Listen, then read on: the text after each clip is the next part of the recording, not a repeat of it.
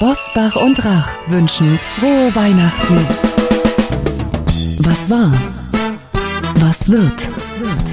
Bosbach und Rach, die Wochentester. Kompakt. Powered bei Redaktionsnetzwerk Deutschland und Kölner Stadtanzeiger. Und hier sind die Wochentester. Wolfgang Bosbach und Christian Rach. Hallo und herzlich willkommen, Christian Rach hier aus Hamburg. Hallo auch von Wolfgang Bosbach aus Bergisch Gladbach. Sie hören die Wochentester Kompakt, Ihr News- und Debatten-Update am späten Donnerstagabend mit dem Besten aus der neuen regulären Folge vom Freitag. Mit dieser Kompaktausgabe sind Sie in 30 Minuten früher und schneller informiert mit unserem Wochenrückblick und mit dem Wochenausblick. Was war, was wird. Heute zu Gast bei den Wochentestern Richard David Precht und Harald Welzer. Die Bestseller-Autoren haben mit Die vierte Gewalt das Medien- und Aufregerbuch des Jahres geschrieben. Mit den Wochentestern blicken sie zurück auf die hitzige Debatte und sprechen über ihre Lehren daraus für die Zukunft. Welzer sagt, ich hätte nicht gedacht, dass die Erstreaktion aus dem Medienbetrieb so einhellig und so unsouverän äh, ausfallen würde. Das hat sich ja jetzt in der Zwischenzeit verändert, ungefähr seit der Buchmesse, wo es ja eine Reihe von öffentlichen Veranstaltungen auch gab und danach sind auch eine Reihe von Besprechungen erschienen, die das Buch, sagen wir mal, zumindest von der Aussage her zur Kenntnis genommen haben. Aber die erste Reaktion war ja im Grunde genommen so, wie wir es in der Einleitung auch geschrieben hatten. Es könne passieren, dass man im Grunde genommen diese Kritik von vornherein ablehnt und das Mittel dafür ist dann zu sagen, das sind irgendwelche seltsamen Leute, die kennen entweder den Betrieb nicht, leiden unter zu wenig Beachtung aus ihrer Sicht oder sonst was. Das heißt, externe Motive unterstellt, um sich mit dem Inhalt des Buches überhaupt nicht auseinanderzusetzen. Und das hat sich im Laufe der Zeit schon Gott sei Dank verändert. Richard David Precht verrät den Wochentestern sein Weihnachtsgeheimnis. Ich glaube, das Weihnachtsgeschehen bei Prechts äh, ist kein großes anderes als in den meisten anderen Teilen dieses Landes. Vielleicht mit einer einzigen Ausnahme. Ich, ich habe keinen Weihnachtsbaum, sondern wir haben traditionell eine Weihnachtslampe. Ich habe nämlich eine Lampe in meiner Wohnung, die hing in den Unionssälen, ne, also den Festsälen des Konrad-Adenauer-Hauses. Und als das abgerissen wurde, habe ich mir eine dieser Lampen geangelt. Wenn man die festlich schmückt, ist sie schöner als jeder Weihnachtsbaum. Julian Niederrümelin der Philosoph, Publizist und ehemalige Kulturstaatsminister erklärt seine Perspektiven für die Zeit nach dem Ukraine-Krieg und warum er immer für Verhandlungen mit Putin eingetreten ist. Außerdem warnt er vor der Hoffnung, es könnte einen Putsch gegen Putin geben. Also ich glaube, das ist nicht der äh, einzige Fall, bei dem wir Wunschdenken beobachten können. Also das Wunschdenken lautet, wenn nur Putin weg wäre, würde sich alles ändern. Wissen wir wirklich, ob dann nicht so jemand wie Kadyrov oder viel militantere Akteure dann die Macht ergreifen würden? Kadyrov hat ja schon ein bisschen mit den Füßen gescharrt. Der redet davon, dass dieser Krieg viel zu lax geführt wird, dass man ihn hätte so führen müssen wie in Tschetschenien und ähnliches. Wir wissen es nicht. Ich jedenfalls weiß nicht, was in Russland wirklich los ist, wie die Stimmungslage dort ist und welche Strippenzieher dort eine Rolle spielen im Sicherheitsapparat von Putin. Jedenfalls eines ist klar, eine Regime-Change-Politik des Westens oder der USA würde die Situation dort noch weiter eskalieren lassen. Das ist ja auch der Grund, dass äh, Biden sehr rasch seine Äußerung zurückgenommen hat und auch gewissermaßen von seiner Administration zurückgepfiffen wurde, als er davon sprach, dass eben Putin weg muss. Das ist ein hochgefährliches Spiel und das sollten wir nicht fortsetzen. Die vollständigen Gespräche hören Sie wie immer in unserer regulären Folge am Freitag ab 7 Uhr. Wie war die Woche? Wolfgang Bosbach und Christian Rach sind die Wochentester. Das SPD-Projekt Abschlagsfreie Rente mit 63 steht auf der Kippe. Losgetreten hat die Debatte Bundeskanzler Olaf Scholz persönlich als er in einem Bildinterview sagte, der Anteil derer, die wirklich bis zum Rentenalter arbeiten können, müsse gesteigert werden. Was ja, anders gesagt, bedeutet, zu viele gehen zu früh in Rente und auch Arbeitsminister Heil hat sofort dagegen Position bezogen und gesagt, er sehe das Ganze nicht so. Wolfgang, CDU und FDP haben die Vorschläge von Scholz natürlich dankend verwandelt, indem sie Gespräche über eine große Rentenreform im kommenden Jahr angeboten haben. Diskutiert wird ein flexibles Renteneintrittsalter, bei dem derjenige, der noch kann und will, auch über 65 hinaus arbeiten kann. Müssen wir uns von starren Altersgrenzen bei der Rente lösen oder ist das nicht sowieso schon gang und gäbe? Herr Christian, ich kann mich noch gut daran erinnern, wie alles anfing. Das war Kurt Beck, der damals gesagt hat, wir können doch nicht die Abschlagsrente mit 65 beibehalten. Denkt mal an den armen Dachdecker, der oben auf dem First jongliert. Der muss mit 65 Jahren noch Dächer decken, weil er sich den Abschlag finanziell nicht erlauben kann. Dann haben wir alle den armen Dachdecker vor uns gesehen. Und dann war ja bis dahin 0,3 Abschlag pro Monat, hört sich wenig an, ist aber viel. Im Jahr schon 3,6 Prozent, war gedeckelt auf 18 Prozent, aber nicht bis zum Regeleintrittsalter, sondern bis zur Ende des Rentenbezuges. Also kam dann die abschlagsfreie Rente nach 45 Beitragsjahren. Achtung, jetzt aufgepasst, die wurde auch sehr gerne in Anspruch genommen, aber nicht überwiegend von denen, die schwer körperlich gearbeitet haben, sondern überwiegend von Verwaltungsberufen oder zum Beispiel vom öffentlichen Dienst. Du musst dir das nämlich auch erlauben können, denn der Unterschied auch ohne Abschlag zwischen der Rente und dem bis dahin bezogenen Gehalt ist ja erheblich. Nun bin ich froh und dankbar, dass Olaf Scholz von der SPD das gesagt hat, wenn die Union oder die FDP das gesagt hätte, dann hätten wir eine ganz andere sozialpolitische Debatte im Land. Ja, die starre Altersgrenze muss weg, denn das ist, entspricht nicht der Lebenswirklichkeit. Der eine ist mit 67 kaputt, der kann nicht mehr, der hat körperlich schwer gearbeitet oder Warenwechseldienst gemacht, das bleibt nicht in den Kleider hängen. Und der andere sagt, ich würde gern noch zwei, drei Jährchen dranhängen, wenn der Arbeitgeber damit einverstanden ist. Und die geburtenstarken Jahrgänge, die kommen in wenigen Jahren ins Rentenalter, dann werden wir einen erheblichen Verlust an Lebens- und Berufserfahrung in den verschiedenen Sparten unserer Volkswirtschaft haben. Und dann werden auch die Arbeitgeber dankbar sein, wenn nicht viele zur gleichen Zeit in Rente gehen. Also kann sein, dass die Jungen schneller laufen, aber die Alten kennen die Abkürzungen. Das wissen mittlerweile auch viele Arbeitgeber zu schätzen. Deswegen freue ich mich, wenn wir uns äh, von dem starren Renteneintrittsalter verabschieden und zu einer Regelung kommen, die der Lebenswirklichkeit etwas näher kommt. Ein Gedanke, wenn man jetzt sagt 65 ist oder ab 63, weil es ja die Möglichkeit, nach 45 Jahren dann abschlagsfrei in Rente zu gehen, gibt und viele nehmen das an. Wäre nicht zum Beispiel ein gangbarer Weg, dass der Arbeitgeber, die Arbeitgeber sagen, wenn du weiterarbeitest, gibt es mehr Netto vom Brutto. Also der Staat müsste das natürlich unterstützen, so dass die, die dann von 65 an sagen, oh, ich habe noch zwei, drei Jahre äh, Lust und auch die Power und kann das auch körperlich und mental noch, dass die dann mit diesem Engagement am Ende des Tages auch etwas mehr im Geldbeutel haben. Ja, aber wenn man zum Beispiel sagen würde, Christian, für die nächsten zwei oder drei Jahre wären keine Rentenbeitragszahlungen fällig, dann wäre schon mehr Netto für Brutto, ohne dass der Steuerzahler einspringen würde. Es gäbe dann allerdings auch keine höhere Altersrente. Die gäbe es dann nicht. Aber trotzdem hätte der Arbeitnehmer einen Vorteil davon, weil ja die Fortzahlung des Lohnes, des Gehaltes deutlich über der dann zu erwartenden Rente liegt. Also darüber könnte man ja konstruktiv nachdenken, ja, um dann in Anreiz muss alles synchronisiert werden, das Sozialrecht, das genau. Arbeitsrecht, aber das sind alles lösbare Probleme und man kann ja auch sehen, wie sich das Thema Rente in den letzten Jahren und Jahrzehnten verändert hat.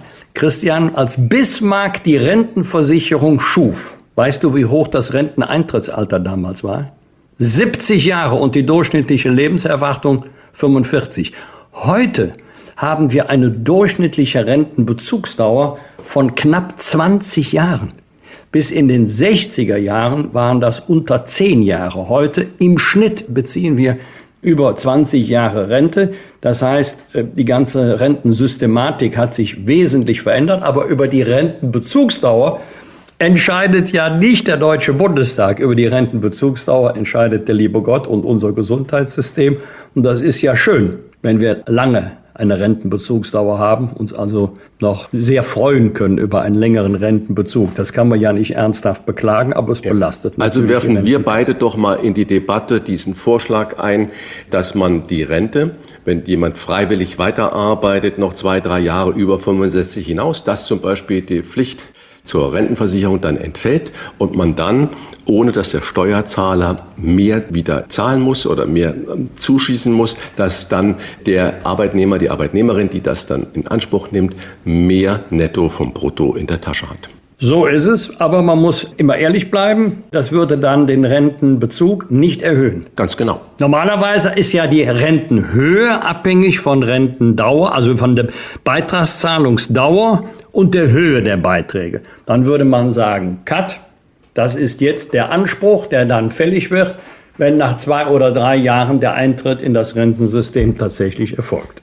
Der neue Twitter-Chef Elon Musk arbeitet fleißig an seinem exzentrischen Image. Erst hat er die Hälfte der Belegschaft gefeuert, dann soll er nach Informationen der New York Times die Miete für alle Twitter-Büros und sogar das Hauptquartier seit Wochen nicht zahlen. Versprochene Abfindungen stellt Musk ebenfalls in Frage und der Multimilliardär kündigt an, nur noch Menschen zu beschäftigen, die, Zitat, extrem hardcore Zitat Ende, arbeiten. Christian, verspielt er damit gerade seinen Ruf und entwickelt er sich vom exzentrischen Genie zum rücksichtslosen Hardliner? Ich habe das ja schon öfters hier bei unseren äh, Gesprächen angesprochen. Ich empfinde die, die Entwicklung bei Twitter für äußerst gefährlich. Musk hat sich vermutlich übernommen mit dieser Übernahme. Er ist ja eingeknickt, nachdem Twitter gesagt hat, wir verklagen dich, wenn du das nicht so machst. Und er versucht jetzt äh, auf äh, Teufel komm raus, das Ganze in seine Richtung zu drehen. Er sagte, Meinungsfreiheit, Redefreiheit für alle. Er hat sofort Hater freigeschaltet. Er hat Trump wieder äh, freigeschaltet. Äh, und bemerkenswerterweise, er hat Trump das Angebot überhaupt nicht angenommen. Er hat vor allen Dingen auch Firmen sofort gedroht, massiv bedroht, die gesagt haben, in so einem Umfeld werden wir keine Werbung mehr schalten. Und man muss ja wissen, dass sich Twitter, ich glaube, zu 95 Prozent über Werbung finanziert. Und das ist also der Hebel, der von außen dann angesetzt werden kann. Wenn keine Werbung geschaltet wird, wird Twitter nicht mehr sich finanziell aufstellen können. Und äh, nur mal by the way, diese Tage bloppte auch die Meldung aus, es gibt einen jungen Amerikaner, der äh, hat über Flight Tracker, also diese Apps, bei denen man gucken kann, wo irgendein Flugzeug in der Welt sich gerade befindet, hat diesen Flight Tracker für sich umgestaltet, so dass er alle Flüge von Elon Musk in seinen diversen Privatflugzeugen immer wieder bei Twitter ins Netz gestellt hat. Und das erzürnte Elon Musk so sehr, dass er diesen gesperrt hat. Also so viel zur Redefreiheit von Twitter. Hate-Botschaften kann man scheinbar ungefiltert setzen, aber wenn es um Elon Musk selber geht, dann wird das Konto bei Twitter gesperrt. Ich habe schon häufiger angemahnt, dass ich nicht verstehe oder zumindest gerne eine Debatte darüber hätte, warum viele unserer Politiker auch in Deutschland Twitter als Sprachrohr nach wie vor nutzen. Ich habe manchmal das Gefühl, dass in Elon Musk auch die hässliche Fratze des Kapitalismus da zum Vorschein kommt. Jedenfalls, wenn das stimmt, was die New York Times gesagt hat, dass er die Büromieten nicht mehr zahlt, das Hauptquartier seit Wochen nicht mehr bezahlt wird und dass die Mitarbeiter, die Verbliebenen jetzt extrem hardcore äh, arbeiten sollen dann sage ich, sind das Auswüchse des Kapitalismus in den schlimmsten Zügen und wir unterstützen das noch, indem wir Twitter nach wie vor fleißig nutzen. Ich kann nur raten oder ich würde als handelnde Person sagen, wir müssen das mehr als aufmerksam betrachten und warum muss die Politik heute Twitter als offizielles Sprachrohr benutzen? Das könnte mal eine schöne kleine Weihnachtsdebatte im Kabinett sein. Fairerweise müssen wir sagen, wir haben auch einen Twitter-Account bei den Wochentestern, aber auch da können wir ja mal kritisch drüber nachdenken, perspektivisch. Ganz genau. Der Skandal um Eva Kaili, Vizepräsidentin des Europaparlaments, wirft die Frage auf, wie viel Korruption, Filz, Lobbyismus in der EU noch ans Licht kommt. Bei mir wirft es auch die Frage auf, ob es nur im Europaparlament so zugehen kann oder ob das auch bei uns alles möglich ist. Der französische Europapolitiker Raphael Glücksmann der zu Kailis sozialdemokratischer Fraktion gehört, ist überzeugt, es gibt noch andere Fälle. Wolfgang, Brüssel hat ja eh schon so einen bürokratischen Ruf des Monsters. Doch warum ist das EU-Parlament immer wieder ein Hort der Korruption? Ja, das ist eine gute Frage. Und Herrn Glücksmann sollte man zurufen, wenn es noch andere Fälle gibt, bitte Ross und Reiter nennen ohne dass wir uns jetzt persönlich kennen, der weit überwiegende Teil wird ja mit Korruption nichts zu tun haben, aber es ist immer das Gleiche. Man bringt den gesamten Betrieb in Verruf, wenn man sich korrumpieren lässt. Und die Frage, warum EU-Parlament? Das wird auch heute noch weitestgehend unterschätzt, welche großen Befugnisse die EU-Kommission hat und das Europaparlament hat.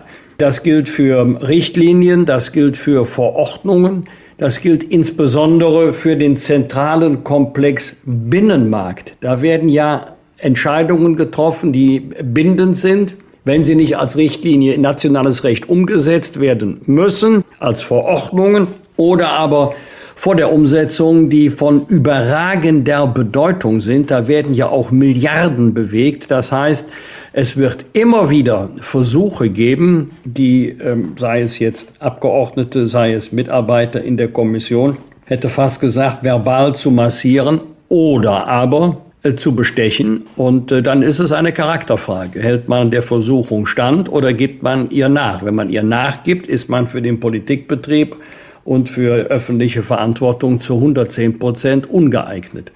Wenn jemand als Lobbyist gute Argumente hat, dann kann man gut hinhören. Aber sobald es um unlautere Mittel geht, muss die Jalousie heruntergehen. Ich weiß nicht, welche Binnenkraft das EU-Parlament hat, da zu reinigen. Ich weiß nur, die Frau Kaili oder Kaili ist ja nicht zum ersten Mal im Mittelpunkt des öffentlichen Interesses. Ich kann mich noch gut daran erinnern, dass sie mal vor einiger Zeit in einem Nobelvorort von Athen sehr, sehr preiswert, eine sehr schicke, auch teure Wohnung erworben hat. Auch da wurde ja schon gefragt, wie kann das sein, dass zu einem so geringen Preis eine Wohnung erworben wird, die auf dem Markt das drei- oder vierfache an ähm, Verkaufspreis erzielt hätte. Also es ist leider so, dass dann viele sagen, so sind sie alle, die Politikerinnen und Politiker. Das gilt übrigens auch, was wir selber erlebt haben als Union mit der sogenannten Maskenaffäre. Und äh, die, die strafrechtliche Verfolgung ist die eine Seite, aber die politisch-moralische Verantwortung und vor allen Dingen den Schaden, der für die Demokratie angerichtet wird und für den Parlamentarismus, der ist ja unabsehbar groß. Aber viele glaub mir, das war ja die Frage, warum EU-Parlament. Viele unterschätzen immer noch, welche enorme Bedeutung das europäische Recht für die Nationalstaaten hat. Christian, wie viel Schaden richtet denn der aktuelle Korruptionsfall vor dem Hintergrund an, dass wir in der Auseinandersetzung mit Russland eigentlich ein geschlossenes Europa mit zumindest halbwegs, am besten komplett reiner Weste brauchen? Naja, du hast ja schon einen Großteil der Frage eigentlich beantwortet. Also zwei Teile in deiner Frage. Natürlich äh, kann sich Russland da ein bisschen ins Fäustchen äh, lachen und sagen, guck mal, was die da äh, alles nicht hinbekommen und dann belehren sie uns permanent und äh, müssen mal die Hausaufgaben in ihrem eigenen Sachen machen. Aber ich glaube, das ist gar nicht so das Entscheidende. Jedenfalls glaube ich nicht, dass es so in der Bevölkerung so gesehen wird, dass das jetzt äh, sehr, sehr äh, deutlich Russland betrifft. Wir haben ja gerade gesehen, dass dass die EU äh, sich auch mit Orban einigen konnte. Nicht, dass man ihn derbe abgewatscht hat. Man hat, ich glaube, über, etwas über sechs Milliarden Euro Corona-Hilfen an Ungarn werden nicht ausgezahlt. Da hat auch Polen mitgestimmt und Italien mitgestimmt, die ja eigentlich skeptisch waren. Das heißt, äh, so groß ist der Schaden äh, erstmals nicht und Orban hat dann im Zuge dessen auch für weitere finanzielle Hilfen äh, der Ukraine äh, gestimmt. Viel wichtiger, glaube ich, äh, wo man gar nicht so sieht, ich glaube nicht, dass in der Bevölkerung dieser Bestechungs- oder Korruptionsskandal so singulär gesehen wird. Du hast gerade schon den Maskenskandal ähm, angesprochen. Anfang, ich glaube 21 war es, als dann Masken besorgen werden mussten oder sogar 2020 und sich dann mehrere Politiker an diesen Deals doch äh, bereichert haben, äh, dann hat man einen großen Aufschrei gehabt oder die überall Korruption. Ich will jetzt gar nicht über One Love und Katar sprechen, aber dass die die Weltmeisterschaft überhaupt nach Katar gekommen ist, das weiß man ja, dass da viel Geld geflossen ist. Wenn ich dann sehe, der öffentlich-rechtlichen Fernsehen, RBB, diese Selbstbedienungsmentalität der führenden äh, Leute. Und äh, ich glaube, dass viele das in der Bevölkerung alles unter in einen Hut hineinkehren und sagen, guck mal, die da oben, wo es geht, greifen sie ab. Und dann sieht man immer wieder Bilder vom Europaparlament, wo in diesem riesigen Parlamentssaal äh, drei Hände voll Menschen sitzen. Das heißt, mir fehlt die Transparenz, dass zum Beispiel Parlamentarier, auch im Bundestag, wirklich mal so ein Timetable veröffentlichen, was sie eigentlich den ganzen Tag machen. Die, die sind ja wirklich von morgens bis abends in Terminen eingespannt und äh, sind also Oberkante, Unterlippe mit Arbeit zu. Aber die Außenwirkung ist natürlich zum Teil verheerend, wenn man die leeren Parlamente nur sieht. Und da wäre etwas mehr Transparenz äh, wichtig und vor allen Dingen, dass man Aufklärung über diese Korruption zum Beispiel von außen her äh, betreibt, dass man äh, von außen neutrale Gutachter, Aufklärer daran setzt und sagt, Leute, so geht es nicht, weil ich denke nicht, dass man sagt, okay, das ist ein Skandal, der gehört nur ins Europaparlament, das ist ein Skandal, das hat nur der Bundestag mit zu tun, da ist es nur beim RBB, also Radio Berlin-Brandenburg, da ist es die FIFA. Nee, dass es eigentlich so gesehen wird äh, in der Bevölkerung, die da oben, die greifen ab, was nur geht und wo es nur geht.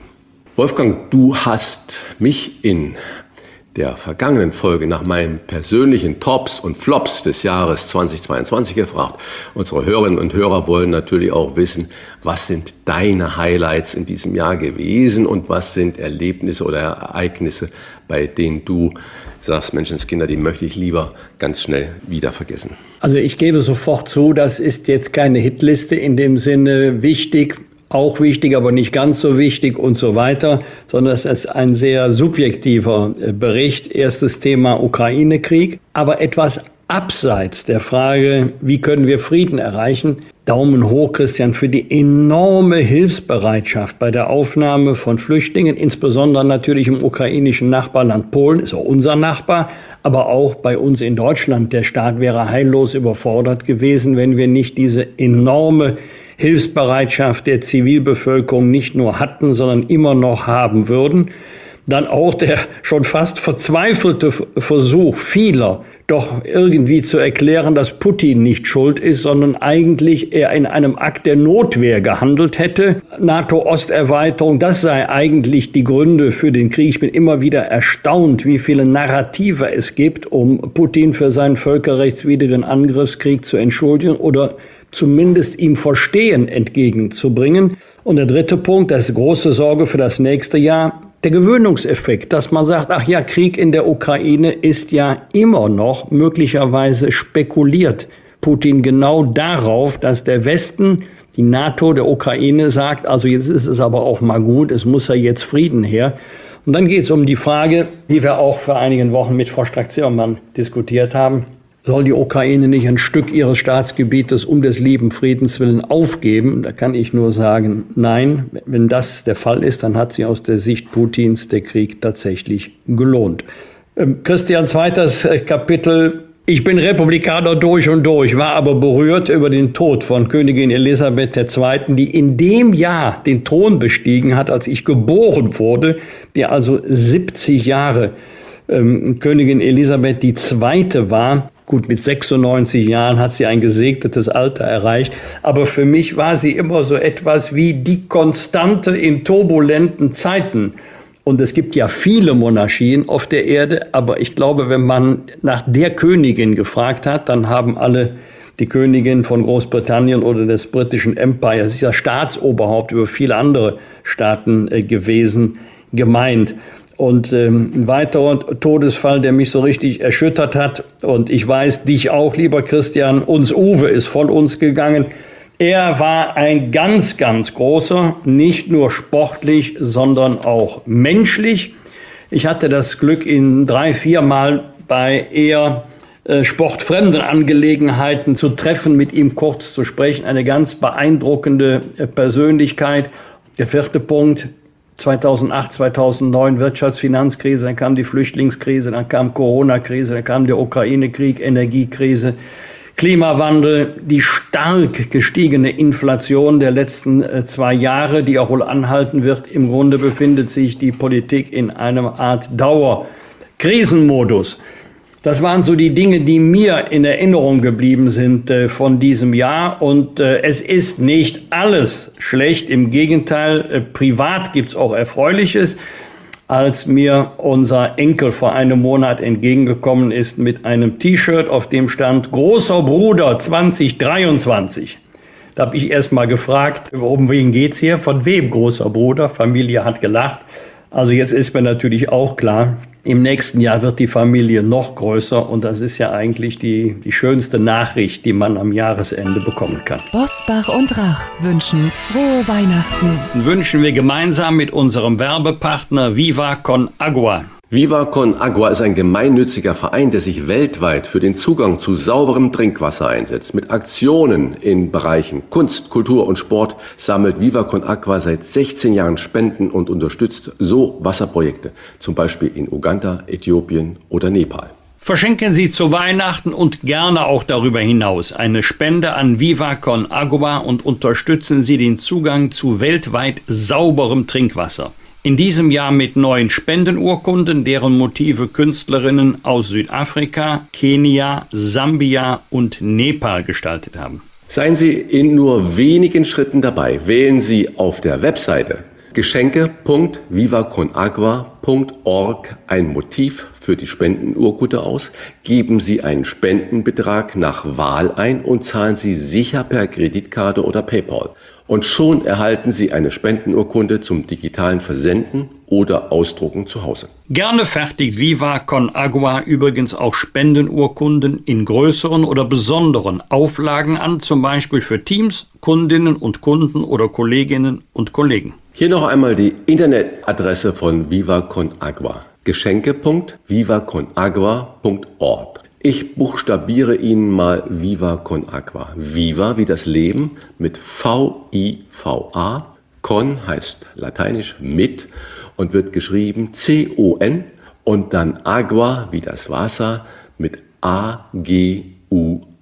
Viva Con Agua, aber bitte zusammenschreiben. Alle Informationen zu Viva Con Agua finden Sie selbstverständlich auch in unseren Show Notes. Das Team von Viva Con Agua und wir wünschen Ihnen schöne und besinnliche Festtage. Was wird? Was wird? Wolfgang Bosbach und Christian Rach sind die Wochentester. Tester. Am Wochenende, lieber Christian, beginnt in den deutschen Skiorten die Wintersportsaison und in Eifel, Sauerland, Bayerischem Wald und vielen anderen Regionen treffen sich viele zum traditionellen Weihnachtsbaumschlagen. Welches ist denn dein bevorzugter Weihnachtsbaum? Fichte, Nordmann, Edeltanne, also ich persönlich mag Nordmann gerne und äh, früher, als wir da noch 15, 16, 18 Leute waren bei im Hause Rach zu Weihnachten, da gab es einen Riesentannenbaum. Wir lieben das im Gegensatz zu Brecht und äh, Welzer. Wir, Hause Rach, liebt das, weil es ein Hort der Zuversicht, eine Quelle der Ruhe und der Muße ist und wo man auch mal die Probleme ähm, der Welt außen vor lassen kann, wo es um Familie, um Freunde geht und äh, einfach ein Zusammengehörigkeitsgefühl stattfindet. Und da gehört ein schöner Weihnachtsbaum, und zwar eine Nordmantanne, einfach dazu. Und äh, wie hältst du es mit dem Wintersport, Christian? Abfahrt oder eher Après-Ski? Weder noch. Äh, ich bin ein Schneewanderer. Das heißt, für mich ist es eines der größten Glücksmomente, alleine durch tiefen Schnee zu laufen, zu wandern, auch gerne mit Schneeschuhen.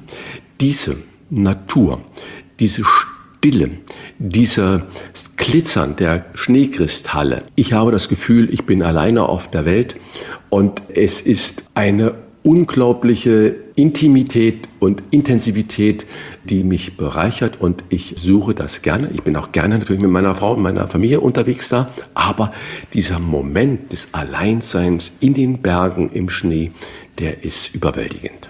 Am Montag, lieber Wolfgang, wird CDU-Politiker Bernhard Vogel 90 Jahre alt. Der Bruder des verstorbenen SPD-Politikers Hans-Jochen Vogel war unter anderem Ministerpräsident von Rheinland-Pfalz. Äh, ich glaube, es war von 76 bis irgendwie weit in die 80er Jahre, Ende der 80er Jahre und Ministerpräsident des Freistaates in Thüringen. Wolfgang, was verbindest du persönlich mit Bernhard Vogel? Hast du ihn kennengelernt? Ja, ich habe ihn mehrfach kennengelernt, aber es wäre jetzt total übertrieben, wenn ich sagen würde, dass wir persönlich befreundet sind.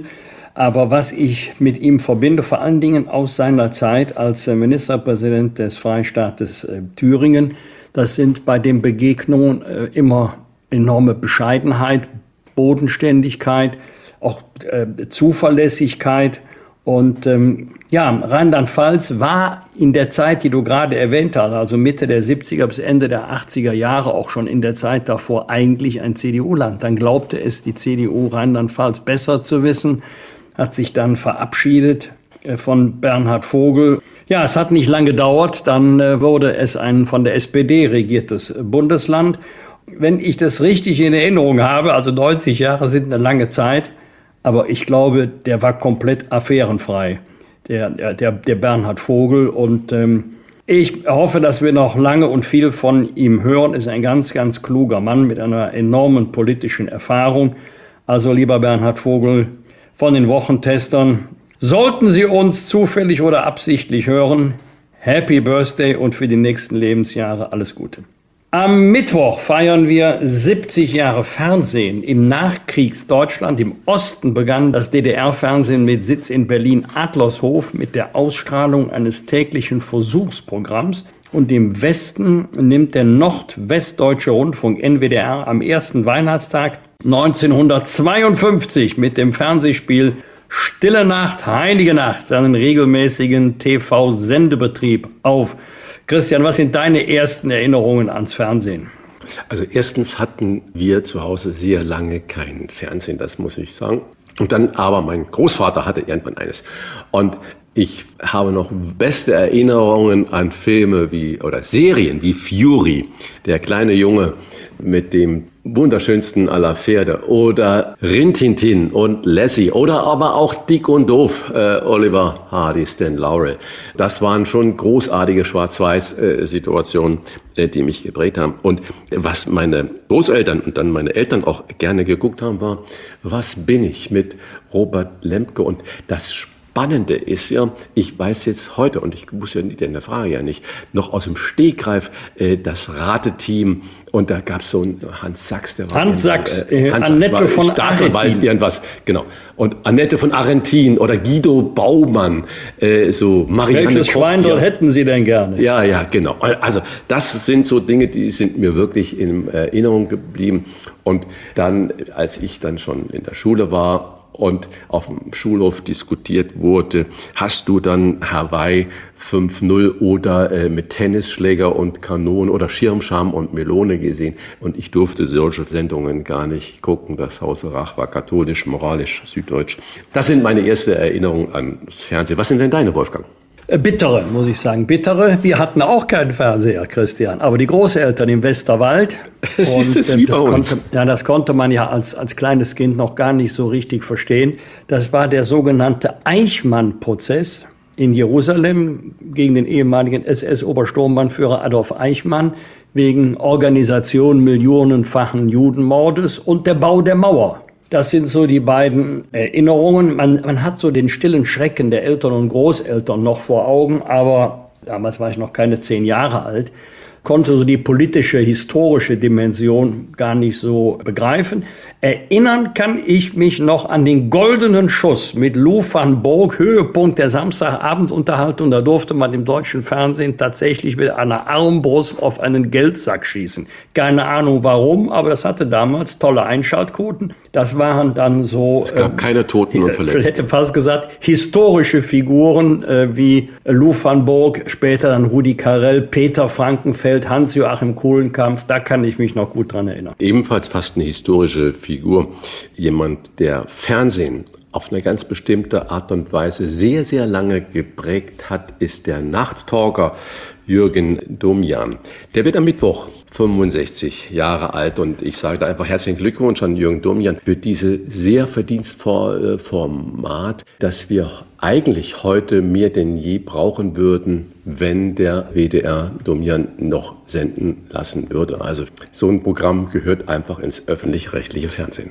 Am Donnerstag um 23.30 Uhr schauen Harald Schmidt und Gregor Gysi bei NTV auf das Jahr zurück. Ganz am Anfang war es Wolfgang Bosbach, der das mit Gregor Gysi gemacht hat oder machen durfte. Dann hat man Bosbach rausgeschmissen und Harald Schmidt geholt. Das war eine sinnvolle Entscheidung. Die Sendung wird nach der Erstausstrahlung mehrfach im Programm wiederholt und steht beim Streaming-Anbieter RTL Plus zum Abruf bereit. Und am Samstag in einer Woche ist Heiligabend. Wolfgang, natürlich haben wir unsere Gäste gefragt, wie sie Weihnachten verbringen. Da liegt es natürlich jetzt auch ganz, ganz nah, dass ich frage, wie feierst du dieses Jahr Weihnachten?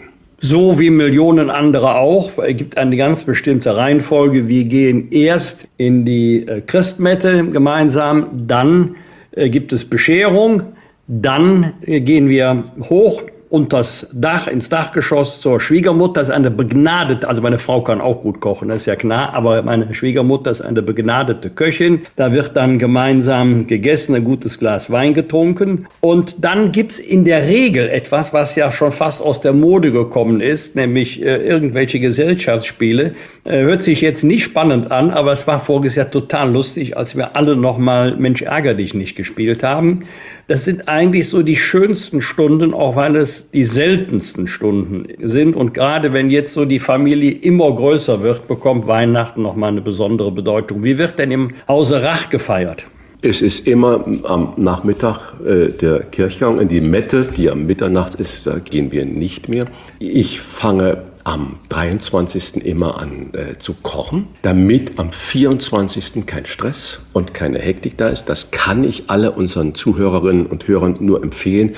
Macht bitte an Weihnachten keine Experimente in der Küche. Macht die Dinge, die alle gerne essen und bereitet das vor allen Dingen gut vor, weil Weihnachtsärger, Weihnachtsstress ist eigentlich in so vielen Familien vorprogrammiert und das kann man umgehen, indem man, wenn es um Essen geht, es einfach hält und es gut, gut vorbereitet. Also, und wir sitzen dann mit Freunden, Familie, Nachbarn und Nachbarinnen bei uns in der Wohnung. Früher war es teilweise 15, 16, 17, 18 Menschen. Das ist etwas geschrumpft, weil der ein oder der andere nicht mehr dabei sein kann, weil sie von uns gegangen sind. Aber es ist immer noch ein großer, langer Tisch voll und ich habe die ehrenvolle Aufgabe, immer eine Weihnachtsgeschichte zu lesen. Und ich versuche immer eine schöne Geschichte zu finden, die also nicht zu kitschig ist, sondern die oft einen realen Hintergrund hat. Und es wird auch musiziert und gesungen. Und es ist ein erhabener Abend. Und wir lieben das alle. Und der Glanz in den Augen, egal ob jung oder alt,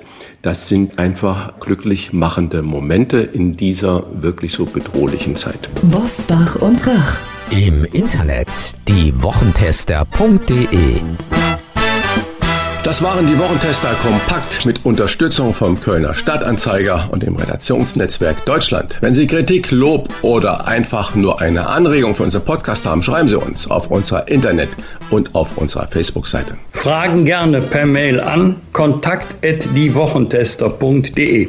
Und wenn Sie uns auf einer der Podcast-Plattformen abonnieren und liken, freuen wir uns ganz besonders. Die reguläre Folge hören Sie am Freitag um 7 Uhr. Danke für Ihre Zeit. Was war? Was wird? Wolfgang Bosbach und Christian Rach sind die Wochentester. Ein maßgenau Podcast. Powered bei Redaktionsnetzwerk Deutschland und Kölner Stadtanzeiger.